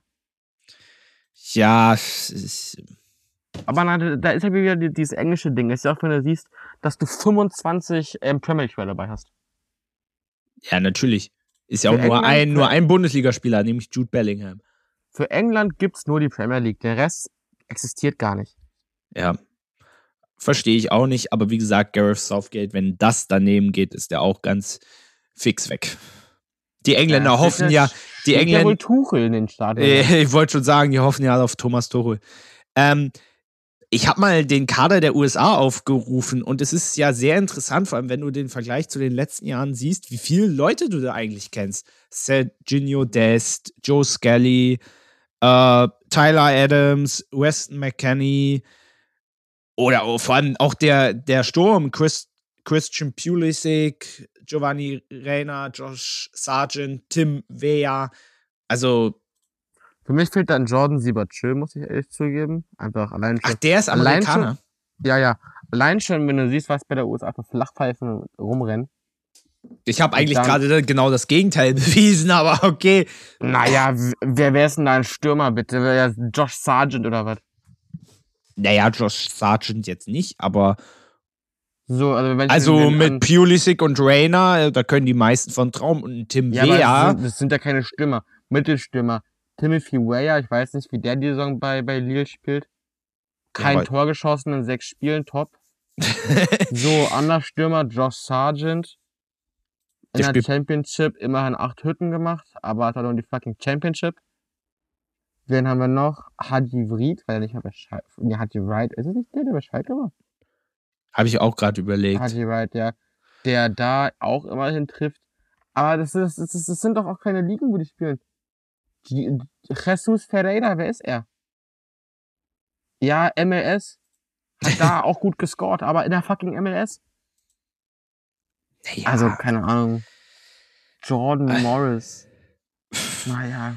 Also wir, wir müssen mal hier ein bisschen auf Tempo drücken. Also wie gesagt, England und USA, ich glaube, wir sind uns einig, ne? Ja, ja, ja. Okay. Gruppe C, Argentinien, Saudi-Arabien, Mexiko und Polen. Für mich ist Argentinien einer der WM-Favoriten. Und äh, ich würde mal sagen, Saudi-Arabien ist klar dahinter, ja. oh nein, bitte nicht. ähm, was meinst du, Mexiko oder Polen? Äh, ich sag Polen, glaube ich, ja. Ich sage Mexiko. Super. Gruppe D. Frankreich, Australien, Dänemark und Peru. Ich denke, das wird ein klares nee, Ding mit. Es ist Tunesien. Was? Es ist Australien, Dänemark, Tunesien. Ups. oh ja, du hast recht. Warte mal, ich sehe es hier oben. Dänemark, Tunesien. Ja, ja. Wie komme ich auf Peru? Ist Peru überhaupt dabei? Ich glaub nicht, nee. ja, gut, okay, mein Fehler. Ähm, na gut, das ändert trotzdem nichts an der Situation, dass Frankreich und Dänemark weiterkommen werden. Doch, weil Frankreich nicht weiterkommen wird. Ich denke, Was? Frankreich wird auch der WM-Fluch treffen. Und für die Liquid Tricolore ist in der Gruppenphase Schluss. Dänemark und Tunesien kommen weiter. Okay, ah, das wäre das wär krass. So, die Deutschlandgruppe mit Spanien, Costa Rica, wir und Japan. Ich habe hier, ich habe hier, ich habe hier Südkorea stehen. Was stimmt eigentlich mit mir nicht? Ich bin Und super Japan. vorbereitet auf die WM. Ich habe immer noch, ich habe immer noch Albträume damals von Südkorea. Aber es ist Jap es ist Japan. Aber Japan kann im schlimmsten Fall unser zweites Südkorea werden. Ähm, also Deutschland und Spanien im Normalfall. Im Normalfall gehe ich da auch d'accord mit. Ich habe neulich, glaube mal, den, den japanischen Kader gesehen. Haufen Bundesligaspieler da drin. Das Geilste ist, hast, weißt du, wie der japanische Nationalkeeper heißt? Nein? Wie die Nummer 1 Japans heißt? Nee. Warte, warte. Soll ich soll ich sagen, wie der Mann heißt? Ja. Daniel Schmidt. Was? Daniel Schmidt. In Daniel, Sch- Belgien, ja, Daniel Schmidt. Geboren Dan- in Illinois. Daniel Schmidt. Daniel Schmidt, geboren in Illinois, spielt für die japanische Nationalmannschaft. What? Spielt in Belgien, ja. Spielt in. Okay. Okay, äh, sehr interessant. Ich glaube, da, da hoffe ich mal auf alle WM-Kommentatoren, dass die uns diese Story mal erzählen. Also, das ist ja krass. Gruppe F, Belgien, Kanada, Marokko und Kroatien. Ich würde da mal einfach gnadenlos auf Belgien und Kroatien tippen. Sehr spannende Gruppe, weil ähm, ich, ich auch Belgien als klaren Favoriten sehe.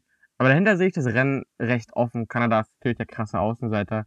Aber ich ähm, setze Marokko über Kroatien. Hm, okay. Gruppe G, Brasilien, für mich der zweite heiße WM-Favorit, äh, die Schweiz, Serbien und Kamerun. Das ist eine brutale Gruppe, finde ich. Die stark, ja. Ähm, ich glaube, dass Brasilien die Gruppe gewinnt. Da sind wir uns einig, dass das zumindest unser Tipp ist. Ja. Und dahinter, ja, also. Ist alles offen eigentlich. Ich muss sagen, der, Kamer, der kamerunische WM-Kader liest sich nicht schlecht. Auch Serbien ist für eine Überraschung immer gut. Ähm, die Schweiz ist natürlich der, ja, offensichtliche Pick quasi. Aber ich würde die Rechnung mit Kamerun machen und ich gucke mir gerade den Kader nochmal an. Und ich gehe auch mit Kamerun. Okay, äh, Benny geht ja auf Risiko, ich nehme die Schweiz. Und die letzte Gruppe: Portugal, Ghana, Uruguay und Südkorea. Ich finde, das auch eine starke Gruppe. Ähm, ja, der Favorit ist Portugal wahrscheinlich. Und auch da tippe ich auf den Gruppensieg und dahinter sehe ich Uruguay. Ja, würde ich mitgehen. Und auch da Ghana wieder stark ist. Allgemein muss man sagen, dass die afrikanischen Länder dieses Jahr sehr, sehr gute Kader auf den Platz stellen. Was man ja auch bei Ghana ähm, ja erwähnen muss, dass jetzt einfach mehrere Spieler sich dazu entschieden haben, für Ghana zu spielen. Zum Beispiel ein Iñaki Williams fährt für Ghana zur WM. Der Ach, ja erst seit diesem Jahr mal für den kanadischen Verband spielt. Ähm, und er war nicht der Einzige. Da waren noch mehr. Äh, Tarek Lamptey, Tarek Lamptey von, von, von Brighton der äh, spielt auch erst seit diesem Jahr für den ghanaischen Verband, davor für England.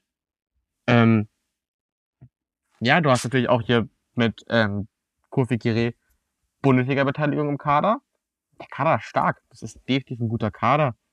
Und ja, da geht viel, glaube ich. Warte mal, ich gucke mir den Kader gleich nochmal an. Eine Sekunde. Äh, das ist halt hier Mohamed Salisu, Daniel Amate. Hier, ja, ja von, von Leicester. Also du hast da halt auch ähm, viele, viele Leute, äh, die, die in Europa spielen. Äh, Thomas Partey, ähm, also. Mohamed Kudos auf A10, du hast wirklich einen guten Kader. Ja, Wahnsinn. Ja, Wahnsinn. also, das, der hat ja auch gar nicht so auf dem Schirm, muss ich ehrlich sagen. Respekt. Deswegen, also auch wenn ich noch auf Uruguay tippe, ja, überraschen wird es mich nicht, wenn ähm, Ghana da weiterkommt. Das hat bei Uruguay diese großen Namen, ne? Ja. Und auch die Abwehr mit dem Araujo, wenn der noch fit wird pünktlich, mit dem Jimenez. Ja, auch ein Godin ist ja noch ein Name, der einem was sagt. Ich weiß gar nicht, ob Suarez, ich glaube, Suarez hat gar nicht mitzuwerden, ne? Der ist zurückgetreten. Aber auch dann hat er trotzdem Darwin Nunez im Sturm. Oder doch, der ist im Kader, krass. Also der Sturm mit Suarez, Cavani, Darwin Nunez ist ja auch schon ein bisschen gar nicht mal so schlecht bestückt. Da kommt eine Urgewalt auf dich zu. genau. Mittelfeld, Bentancur, Federico Valverde. Also die wissen auch, wo das Tor steht, wie, wie man Fußball spielt. Oh, Bentancur, der, der weiß absolut, wo das Tor steht. Letzter Spieltag, zwei fragen, Tore. Kennst du Georgian de Arasqueta. Äh, ja klar, ist mein Cousin. Der Mann ist 19 Millionen wert und hat in seiner, in seiner Karriere nur in Uruguay und Brasilien gespielt. Er ist 28 Jahre alt. Wie kann der 19 Millionen wert sein? Hm, hat er irgendwie einen Absprung nach Europa verpasst. Respekt. Also, jetzt gar nicht despektierlich gemeint, aber irgendwas ist ja mit dem Marktwert ein bisschen kurios in meinen Augen. Naja ich würde mal sagen, ziehen wir es nicht weiter in die Länge. Ähm, wie gesagt, ich werde ab und zu mal bei der WM reinschauen, aber ich werde es definitiv nicht so handhaben die, wie die letzten Jahre. Und ich werde mir definitiv auch nicht das Eröffnungsspiel Katar gegen Ecuador reinziehen. Ich bin relativ, ich bin relativ dankbar, dass Gott am dritten Tag die 40-Stunden-Woche geschaffen hat. Da ja, da, da ja viele Spiele dann eh irgendwie so 11, 14 Uhr sind. Ich glaube, das einzige Spiel, was man als normal Arbeitnehmer schauen kann, ist das 20 Uhr Spiel. Alles davor geht in der Woche sowieso nicht. Von daher. Mhm. Ähm, ja, wie du schon sagst, war 17 Uhr oder 20 hört man da ein bisschen. 14 Uhr. Ja, also Hatten nicht in Brasilien sogar 3 Uhr Nachtspiele und sowas? Ja, zum Teil um 4 Uhr, glaube ich sogar. Aber, aber wie gesagt, also Katar gegen Ecuador. Ich werde mir ein paar WM-Spiele angucken. Ich werde das nicht komplett boykottieren, weil es mich sportlich einfach interessiert.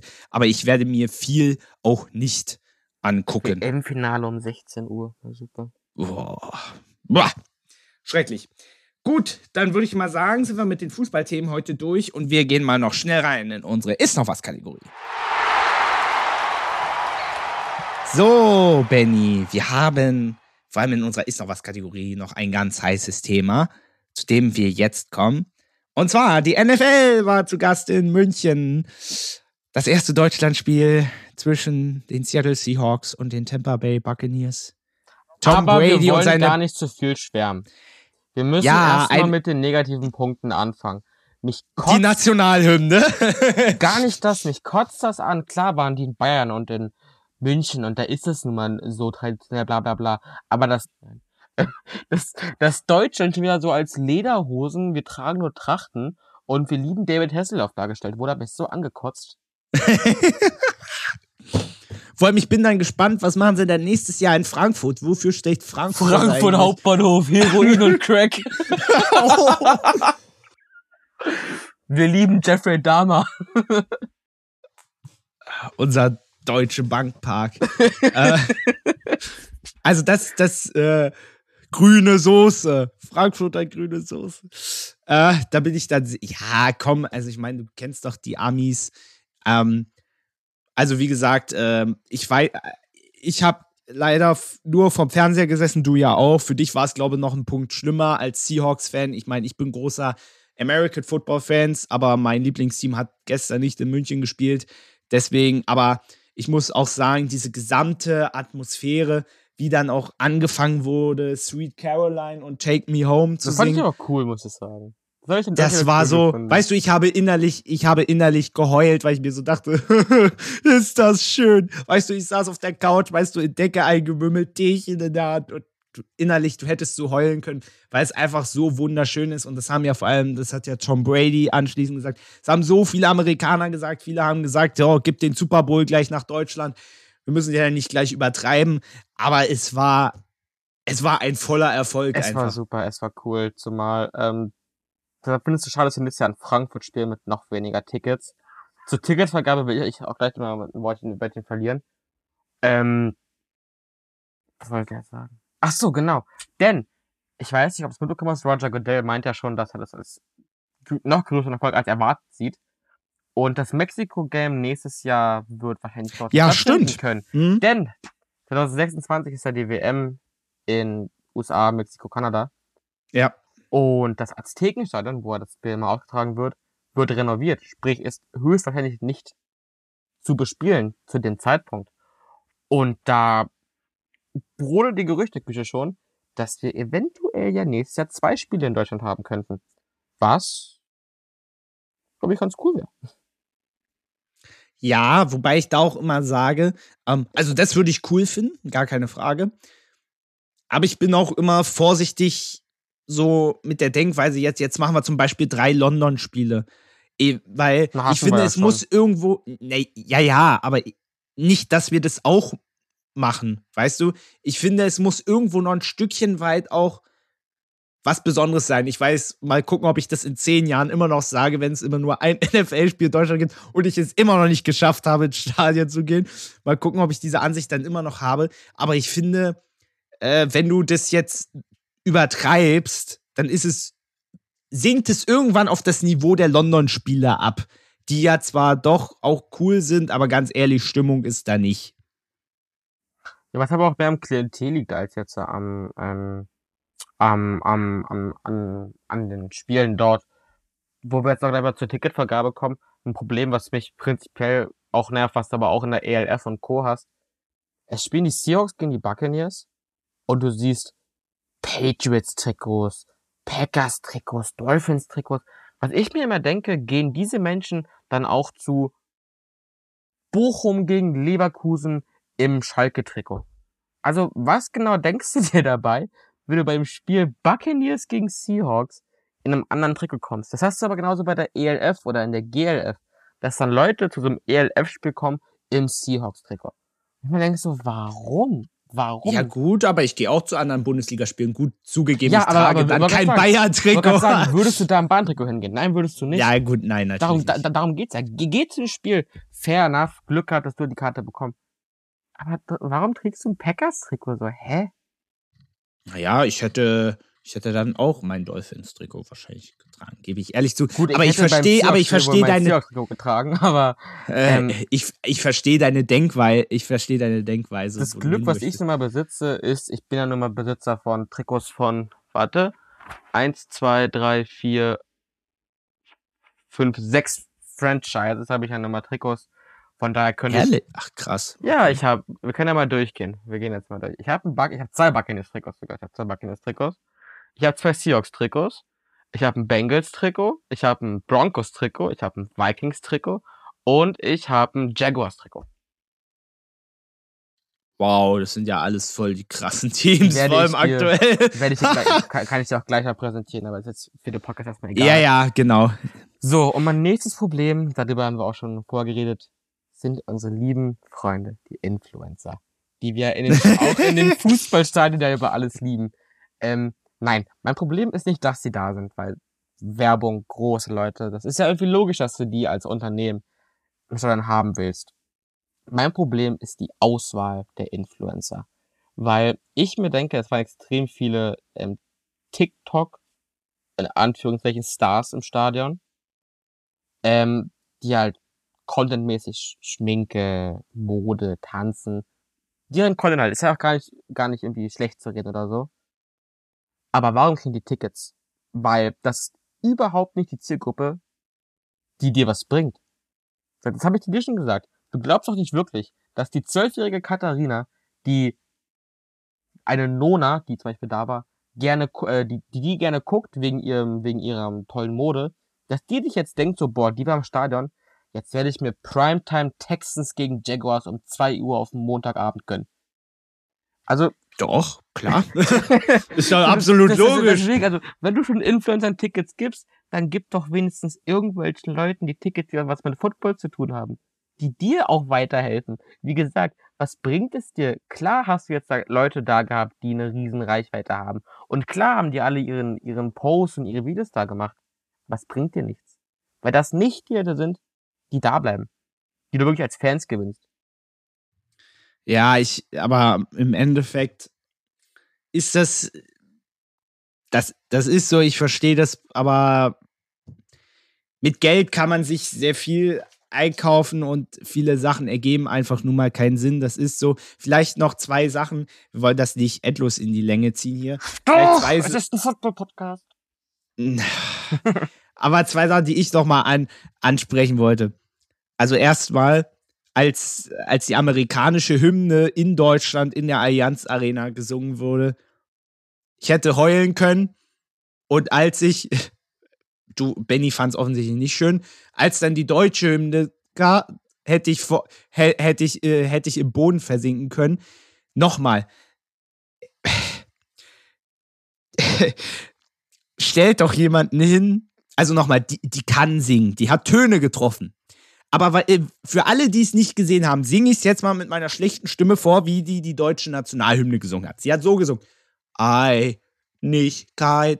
und Recht und Nein, so hat die so, eben ja, nicht genau gesungen. Genau das, also ich verstehe das wann wie auch immer das, das Nein, sie hat eben nicht gesungen. Sie hat es Ton, sie hat es Ton für Ton richtig gesungen, aber sie hat's, sie wollte den Amis mal gute deutsche Silbentrennung beibringen. Also sie hat, ja, ja, ist so. Ich habe, weißt du, als Musiker, als Musiker habe ich gesagt, gib ihr mal ein Legato, sing mal Legato. das ist, das ist nix abgehacktes. Hast da zu viel, hast, hast, hast du zu viel heiße Suppe getrunken oder so? So hat sich das angehört. Und da dachte ich mir so, Leute, sing, sing doch einfach das gut durch. Wie gesagt, ich finde, sie hat todlich, das ist ja, das ist ja nicht selbstverständlich, dass Leute Töne treffen. Vor allem nicht, wenn Leute da sich hinstellen und die Nationalhymne singen. Ich finde, die hat gut gesungen. Aber warum muss ich denn mich hinstellen und sagen, Einigkeit und Recht und Freiheit? ja. Also warum? Und dann, und dann das fand ich ja noch viel schlimmer. Beim Münzwurf stellt sich Markus Söder dahin und macht erstmal ein Selfie. Mann, aber auch, also. Mann, der soll doch, vor allem Markus Söder, ich meine, der soll sein Crystal Met essen, meinetwegen. Aber, oh Gott, oh Gott. Ja, aber auch, ich weiß doch nicht, ob der Pre-Act, äh, die vorher Show, ob das Crow sein muss. Oder ob es da nicht irgendwie passendere Leute gegeben hätte. Als jetzt Crow, sei mal dahingestellt. Aber Markus Söder war echt die Härte. Was Markus also. Söder da zu suchen gab, das verstehe ich auch nicht. Ähm, der hat dann anschließend noch ein Selfie mit Schupomoting gemacht. Das habe ich gesehen. Ey, dieses Bild ist ja legendär. Also hätte jemand dieses Bild vor einer Woche gezeigt, hätte gesagt, nee, ist fake, ist gefotoshoppt. Geht nicht. Ey, dieses Foto ist die Härte. Aber ich will noch mal ganz kurz, ganz kurz noch auf die Tickets zurückkommen ab nächstes Jahr, dann müssen sich Sachen ändern. Zwei pro Person und nicht mehr. Ja, das war ja, ich meine, ich meine, ist ja auch allzu verständlich, wenn du oder ich durchgekommen wäre, wir hätten auch vier Tickets Natürlich. genommen. Aber es hätte aber ja auch, aber es hätte ja auch Sinn gegeben. Ich hätte locker mindestens vier Leute. Ich hätte noch für viel mehr Leute hätte ich, Tickets sagen, besorgen ich hätte, ich hätte auch das Maximum an Tickets gekauft, weil ich wüsste, ich hätte dich mitnehmen, ich hätte da noch ein paar Kumpels, ich hätte, ich hätte da noch ein paar Kumpels, ich hätte ja. 20 Tickets kaufen können. Aber darum, das ist auch total dämlich. Und zwar, ja. du, du hast ja auch gesehen, leider traurigerweise hast du ja wirklich relativ, relativ oder einige leere Sitze gesehen, weil Viagogo, Ebay, äh, so die Schwarzmärkte voll waren mit, mit Tickets. Ja. Auch das verhinderst du ja mit zwei pro Person. Ja, das fand ich, also fand ich extrem ähm, traurig, weil, also ich und du hast ja auch am Anfang gesehen, es gab irgendwie drei Millionen Ticketanfragen. Drei Millionen Ticketanfragen. Und am lustigsten fand ich ja dann die Leute, ähm, wie gesagt, es haben ja viele, haben ja dieses Thema auch aufgegriffen oh, und haben da ja extra Posts und Artikel zugeschrieben. Und am lustigsten fand ich dann immer die Leute, die kommentiert haben, ja, interessiert doch niemanden. Wer geht da bitte hin? Nur mal so, es gab eine Ticketanfrage von Leuten so groß wie Berlin. Also, ja, also ist schon extrem. Das ist ja lustig. Nur mal so. Waren jetzt wieder Amis, die meinten, ja, warum spielen wir in Deutschland? Was soll das? Ich denke, ey, wenn ihr wollt, dass ich, dass ich, dass ich euer Team ähm, World Champion nennt, spielt doch auch in der ganzen Welt. Äh, Tom Brady, der hat jetzt in allen Ländern, wo NFL gespielt wird, hat er überall gewonnen. Ich sag dir, jetzt beendet der seine Karriere. Oder er wartet noch drauf, dass noch irgendein anderes Land mit dazukommt. Keine Ahnung, das ist, also ich, ich glaube, der macht doch, jetzt hat er, hat er ja nicht mal dieser Bündchen am Hacken, hat er, hat er wieder Zeit. der macht noch, der macht noch ein paar Jahre. Ja, ja, ja, auf der anderen Seite, ich meine, jetzt, äh, wo es so ist, ne, kann er auch, also, ne? Naja, gut, äh, wollen wir nicht weiter. wir wollen nicht so boulevardesk werden. Äh, aber nochmal, es war Willkommen eine. bei eine, InTouch. Aber nochmal, es war eine geile Geschichte und ich möchte jetzt äh, enden äh, mit einem, ja, mit einer Ankündigung. Das Maskottchen für die Olympischen Sommerspiele 2024 in Paris wurden vorgestellt und Trommelwirbel. Ein laufendes es, Baguette. Nein, es ist eine Mütze. Es ist nach der WM in Katar, wo es ein Kopftuch ist, das Maskottchen, ist es bei den Olympischen Sommerspielen in Paris eine Mütze. Und es ist nicht nur eine französische Mütze oder so, sondern es ist eigentlich eine Wintermütze. Das ist kein mal, Witz. Warte mal. Das will ich jetzt mal sehen. Vor allem für, so für Sommerspiele. Das Ding sieht aus, das ist eine Wintermütze. Was ist denn das? Das ist eine Zipfelmütze. Vor allem, weißt du, was Eine der OK. Zipfelmütze. Was haben die gesoffen? Und weißt du, vor allem, ich, weißt du, ich lese mal vor, weißt du, was der OK-Chef dazu gesagt hat? Ich zitiere. Wir wollten Maskottchen, die unsere Vision verkörpern und sie mit dem französischen Volk und der Welt teilen können. Unsere Maskottchen repräsentieren keine Tiere, sondern ein Ideal. Wir wollen, dass die Maskottchen den französischen Geist verkörpern. Eine Zipfelmütze. ich wusste nicht, dass so eine Mütze typisch französisch ist. Vor allem, weißt du, ich finde so eine Sätze immer lustig, weißt du, ein Typ labert viel, ist aber einfach, ist einfach null Inhalt. ich ich finde, das ist ein guter Abschluss. Ach du Scheiße. Eine Mütze. Ach, Benny, danke, dass du wieder mit dabei warst. Äh, hat mir wieder großen Spaß gemacht. Und äh, nach anderthalb Stunden kann ich jetzt endlich mal wieder anfangen, meine Stimme zu schonen. Ich werde mir eine Mütze aufsetzen und nach Frankreich fahren. Oh, warte mal eine Sache, hast du fest, hast du mitgekriegt, dass in Katar aktuell irgendwelche Fangruppen unterwegs sind? Oh, ist das peinlich. Also für euch, ei, ei, für ei. euch, für euch, es sind also die Kataris. Das sind indische Gastarbeiter, das sind gemietete indische Gastarbeiter. Ja, ja, die dann in die lauter Fanutensilien ausgestattet werden. Also, also so wie die Fanutensilien aussehen, wurden sie von Lidl gesponsert. Also, also sind nicht mal richtige deutsche Trikots, sondern aus einem billigen Supermarkt, wie man sie jetzt überall kaufen kann. Und äh, ja, die repräsentieren dann die Länder, also die tun so. Weißt du, ich wirklich, ich würde gern mal zu denen gehen und fragen, ob die wissen, wer Amel Bella Kotschap ist. Das Lustige ist aber, das ist ja das Schöne daran, ähm, es gab noch nie zwei Fan Fanmärsche gleichzeitig. Ein Schelm wäre jetzt denkt, es könnten dieselben Schauspieler sein. Nein! Nein! Nie im Leben. Wie kommst du darauf? Äh, Katar hat ja nicht auch irgendwelche holländischen Fans eingeladen und bezahlt denen alles, damit die am Ende nur positive Presse verbreiten. Nein. Wie kommst du denn darauf? Nein. Ja, Dieser Podcast ist gesponsert von Qatar Airways. Non-stop you. Ach nee, das war, ach nee, das war Lufthansa. Scheiße. Wir werden, das ist unbezahlte Werbung. Warum machen wir sowas? Ich weiß es nicht. So, das reicht jetzt auch. Mach's gut, Benny. Ich danke dir. Bis bald. Macht's gut, ihr da draußen. Wir hören uns. Wir müssen mal. Boah, meine Güte, es ist Montagabend. Wir müssen mal gucken, äh, was wir noch so anstellen in diesem Jahr. Bleibt weiterhin gespannt. Nochmal. Danke, Lieber Benny. Bis zum nächsten Mal. Ciao.